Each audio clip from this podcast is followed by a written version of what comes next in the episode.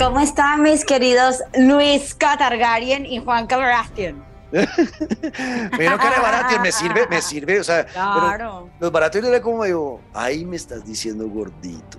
Te estoy diciendo el One True King, ¿qué te pasa? Gordito y bebedor. gordito, gordito y ¿Cómo le va, Daniela? Por aquí yo sí con esa locura interna Targaryen lista para salir. ¿Lista para hacer Dracaris a todo? Lista. Bueno, yo sí vengo lista a darle Dracaris a esta serie. Acá en Panteros el podcast que vamos a hablar de House of the Dragon.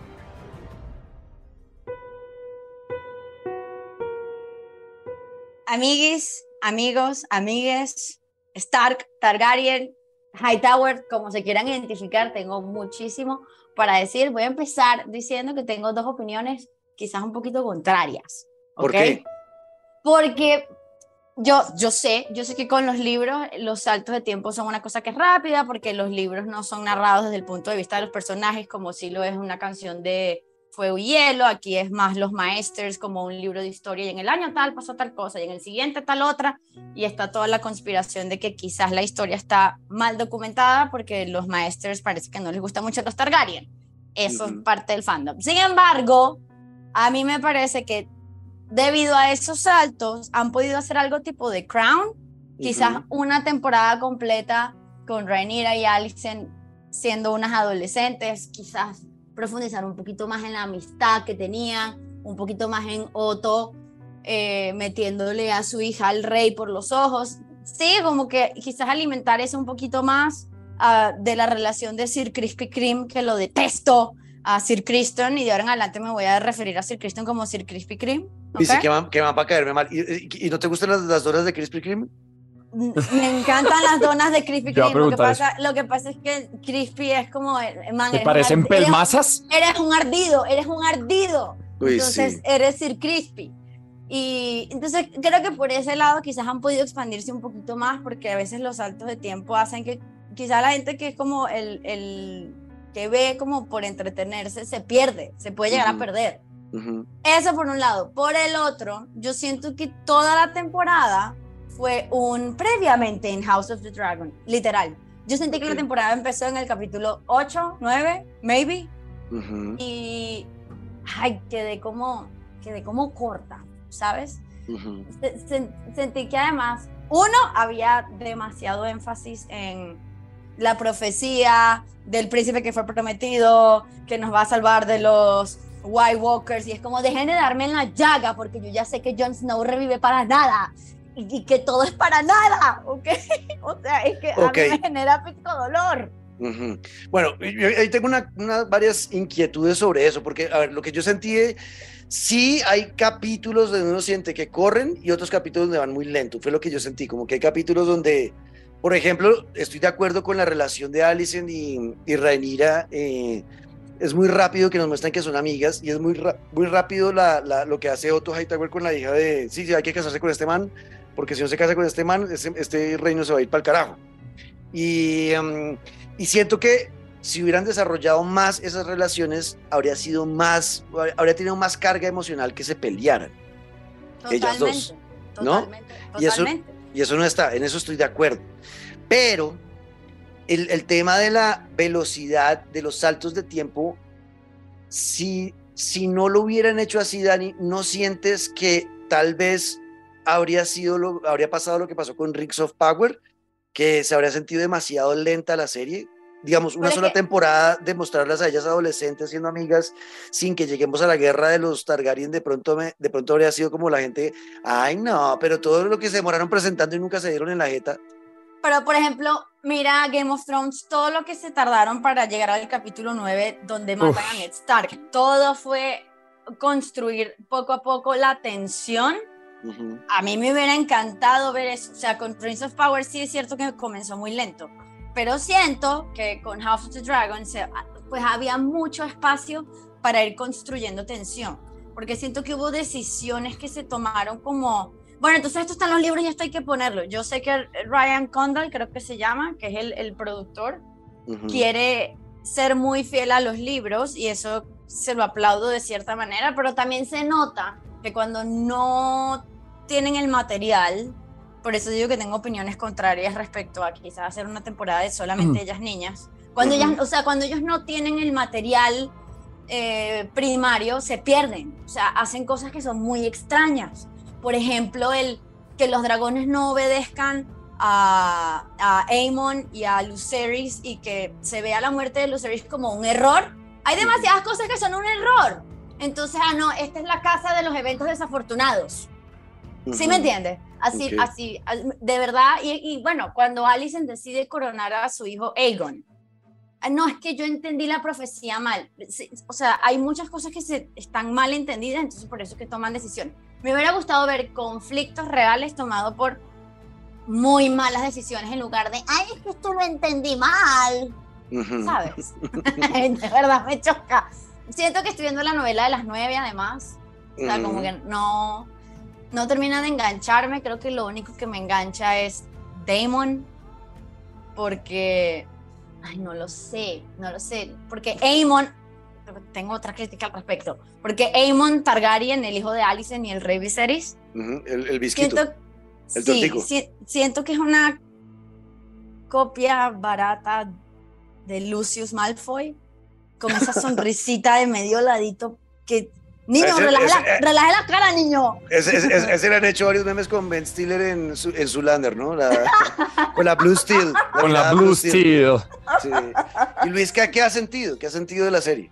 Bueno, pues yo de entrada es que yo siento que como que la pensaron también a la gente que vio Game of Thrones y llegaba a aterrizar queriendo saber de la historia Targaryen. Me imagino que obviamente quisieran apuntarle a cualquiera, pero yo desde el principio sentí que hay que venir de Game of Thrones como para entender mucho más rápido ese mundo, porque yo a diferencia con los Santos del Tiempo, sí me parece que identificaron problemas de Game of Thrones que no quisieron abordar. ¿A qué voy? A que al principio Game of Thrones, pues como así, Rob Stark nunca llegó a vengar a su papá y nos demoramos una temporada y nunca llegó nadie al sur, mientras en la última temporada Daenerys y su ejército se demoraron 15 minutos en llegar a King's Landing y acabar con todo. Entonces los saltos del tiempo fueron un problema porque primero se demoraron un resto y nos tocaba esperar de a uno o dos años por temporada para que pasara un día.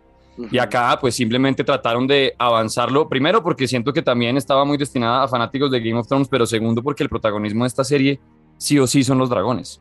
Y los dragones son lo que van a mostrar y lo que han tratado de mostrar desde el principio que van a tener. En House of the Dragon pasó lo que en Game of Thrones demoramos una temporada entera, que fue ver un dragón niño. Acá en el primer capítulo ya estábamos viendo a un martillo de dragón como el de Reñera y de a poco empezaron a salir. Entonces, siento que ese, ese avance en el tiempo tan rápido es precisamente para pues evitar lo que, lo que pasó con mucho de Game of Thrones y es, bueno, vamos al grano que es la guerra. Al fin y al cabo, esto va a contar es la historia de cómo se acabaron los Targaryen, ¿no? Entonces yo siento que ese afán fue muy pensando en, bueno, lleguemos al, al, postre de una.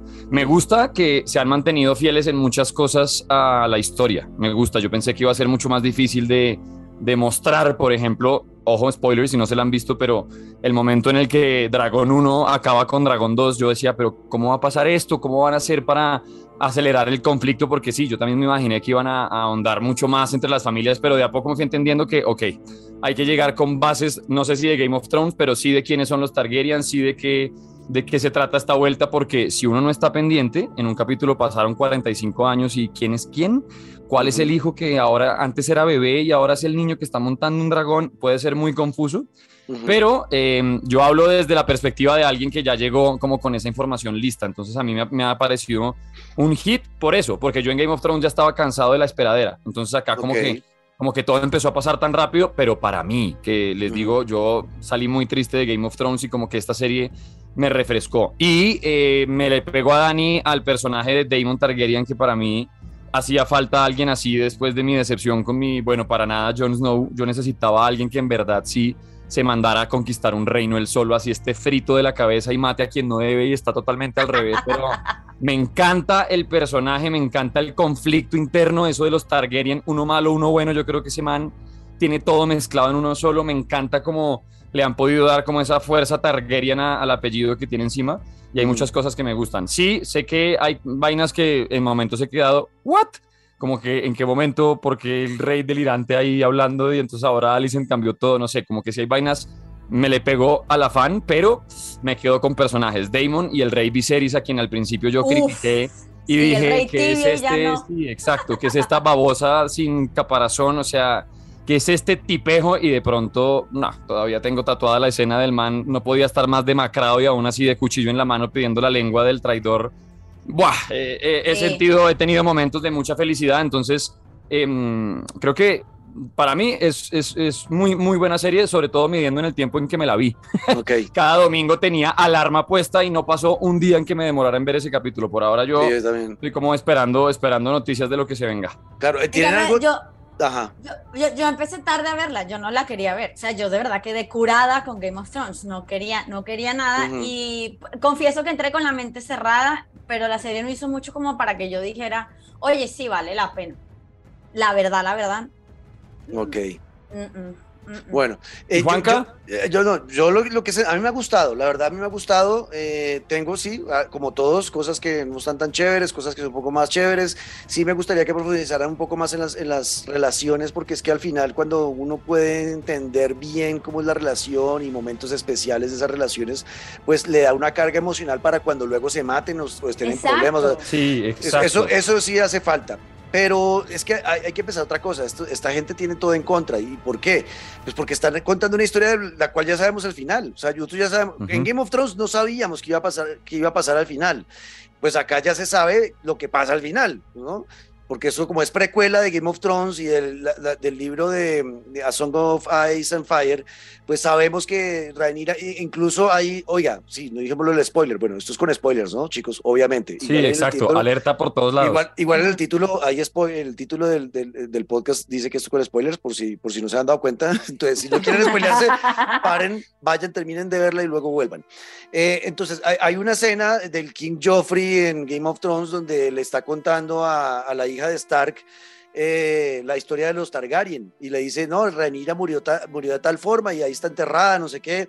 O sea, no, ya sabemos qué va a pasar. O sea, es muy difícil mantener la atención y la, y la, y la tensión también del espectador cuando pues el final ya se sabe cuál es, ya se sabe qué va a pasar en la guerra de los Targaryen, que es el final de la dinastía, que es el final de los dragones además, que es cuando ya empiezan a desaparecer eh, con esa guerra civil entre los Targaryen. Entonces, tiene muchas cosas en contra en cuanto a storytelling, en cómo nos van a mantener pendientes de una historia de la cual ya sabemos su final.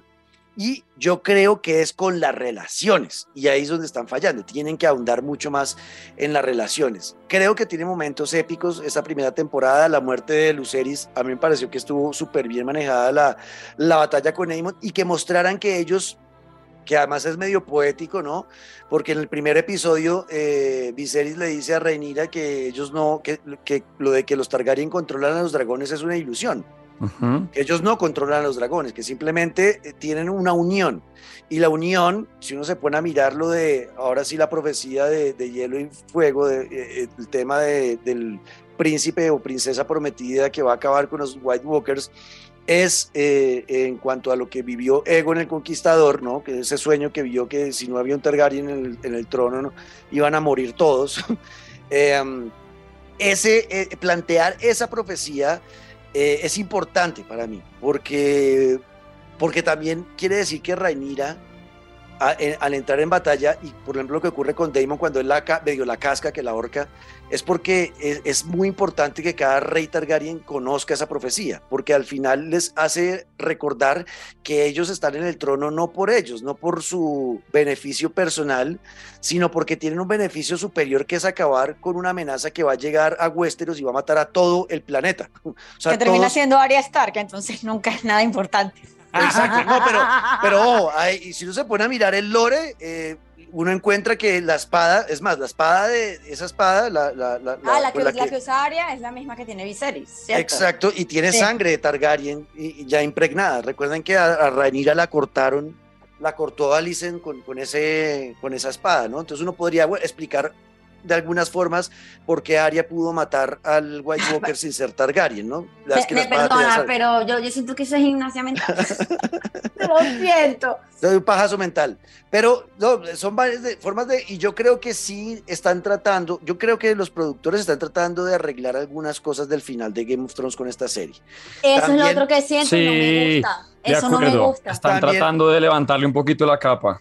Exacto. Y por ejemplo, el, el hecho de, de, que John haya matado a Daenerys, que mucha gente criticó esa parte, eh, aquí están tratando de explicar un poco por qué el, el que era elegido o la elegida debía morir y por qué el otro debía matarlo, ¿no? Porque están explicando, la vieja se volvió loca, tenían que matarla, no había de otra, por más, por el amor que le sentía. Y además, en la profecía del, del príncipe, que es la del el de la espada de fuego, que no me acuerdo cómo se llama ese príncipe, eh, mata a Misa, Misa es su misa, ¿no? Él, él, también mata a su esposa, él mata sí. a su esposa para poder eh, cumplir con la profecía. O sea, es como el sacrificio último, matar a la persona que más ama para más amas para salvar al resto.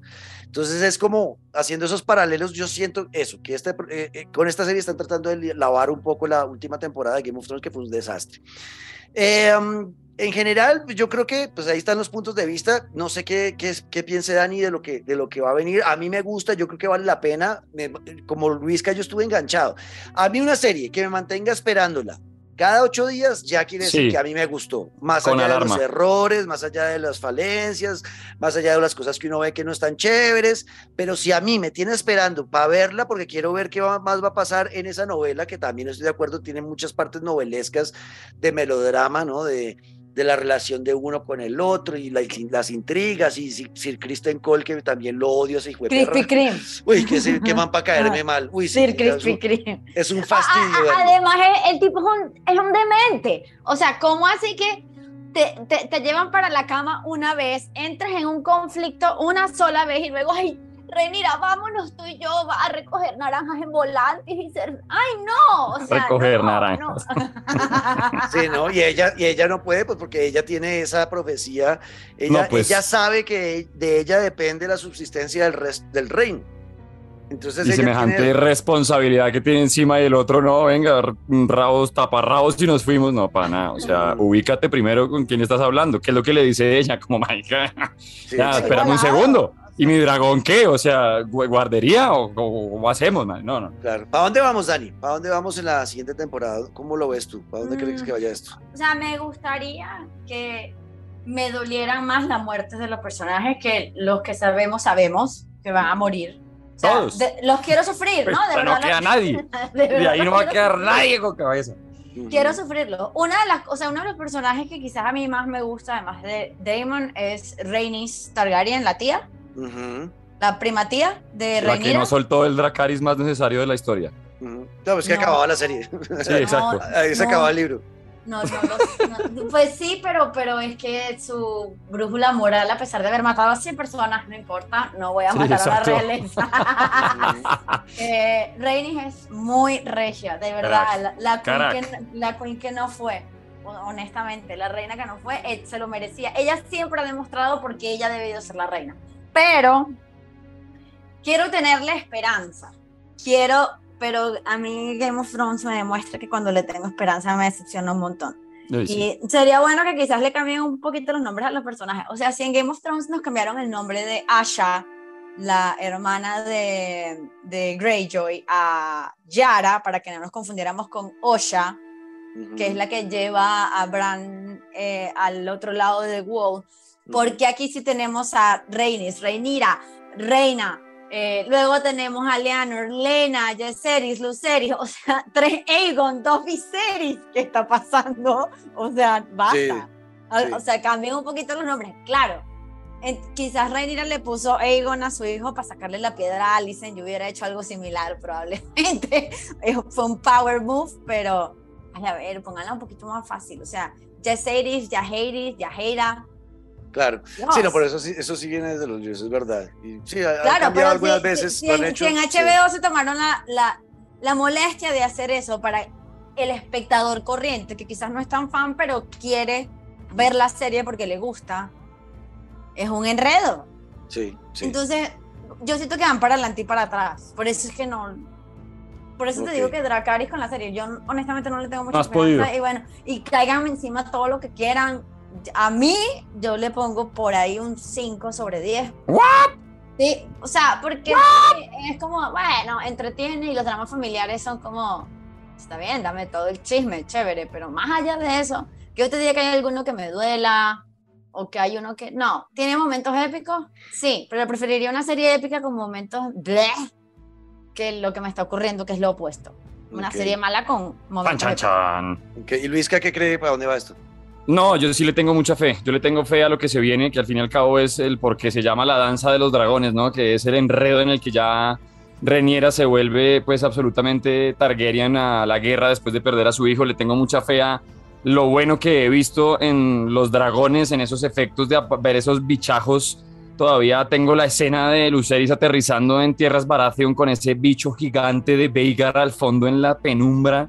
Me encanta el manejo que le están dando a los dragones. Eh, yo quise ver mucho más de ellos en, en Game of Thrones y tocó esperar muchísimo. Entonces, siento que vienen buenas cosas. Me gusta el tema de la familia que se está armando ahí entre incestos Targaryen de siempre, Daemon, Reniera y sus amigos.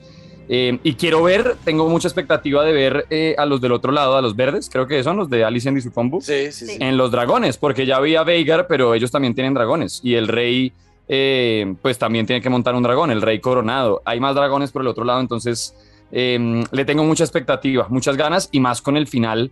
Porque yo ya me sé la historia de la danza de los dragones de memoria, la cuentan en Game of Thrones, en los libros, en internet, hay mil videos contándola completo. Eh, yo no sabía en dónde iba a parar la primera temporada. O sea, yo decía, ¿esto, esto en, qué, en qué momento lo van a parar? Y escogieron, creo, un momento clave, que es cuando muere uno de los hijos de Reniera. Me parece crack. Dejaron a todo el mundo así como, ahora sí sufran, perros. Así lo que sufrí yo durante 10 años con Game of Thrones. Eh, que sufran esperando, porque yo sí le tengo, yo sí le tengo fe. Para mí es un 8 sobre 10. Vale, listo. Sí, yo, yo siento lo mismo. eh, siento que eh, me gusta la serie, que estoy esperando esa segunda temporada, que nos vamos a demorar un huevo, porque eso va a ser por allá en 2024 que salga esa segunda temporada. Eh, se va a demorar bastante. Y creo que se va a poner aún mejor en la próxima temporada, ya cuando veamos eso, en la parte espectacular de batallas entre dragones, cuando aparezca el caníbal, eh, que es un dragón ultrapoderoso, gigante Dermator. además. La pelea, por Ajá. ejemplo, perdón, me meto, la pelea de Aegon contra la personaje de Dani, que es la, la- una de las peleas que se da, la del rey contra la tía y que ahí se mueren un montón. Daemon contra Aemond, o sea, Uh, eso sí, eso sí dan ganas de verlo. Eso sí dan bueno. ganas de verlo. Sí, yo, exacto, yo creo que me voy a quedar por la parte espectacular, va a ser épico todo eso, todo eso, y yo creo que ellos, yo creo que al final están entendiendo que ellos, que esta serie más allá del, que tal vez por eso están sacrificando relaciones, ellos entienden que lo que va a ser espectacular y lo que todo el mundo va a querer ver es las batallas. Y se Sí, van a y las en vibras bisexuales entre Aemon y Damon. Sí, sí, no era tan rara esa. Es verdad, pero bueno, eh, yo creo que yo creo que vale la pena. Yo también le pongo un 8 sobre 10. Tiene algunas cosas que para mí no eh, falta en el tema de- del desarrollo de personajes para que te genere realmente más carga emocional, pero entiendo para dónde van y lo que veo para dónde van va a ser muy divertido. O sea, esas batallas de dragones va a ser una chimba. Eh, si ustedes tienen comentarios, déjenlos ahí, ¿no? Numeral Pantalleros el podcast, arroba Dani Javit, arroba Luis Caguino el Piso Guerrero, arroba Juanca Screams, estaremos leyéndolos eh, y díganos, ¿les gustó? ¿No les gustó, Dani? Vámonos. Ay, vea, le cerré yo. ¿Sí? ¿Está bien? Bueno, se- despida, despida usted. No, no pasa nada, Dracaris. adiós. Dracaris. Dracarys, eso, ahí no ha hecho el fuego. Dracaris. Nos quemó Daniel Aida. Pantalleros del podcast. Chau.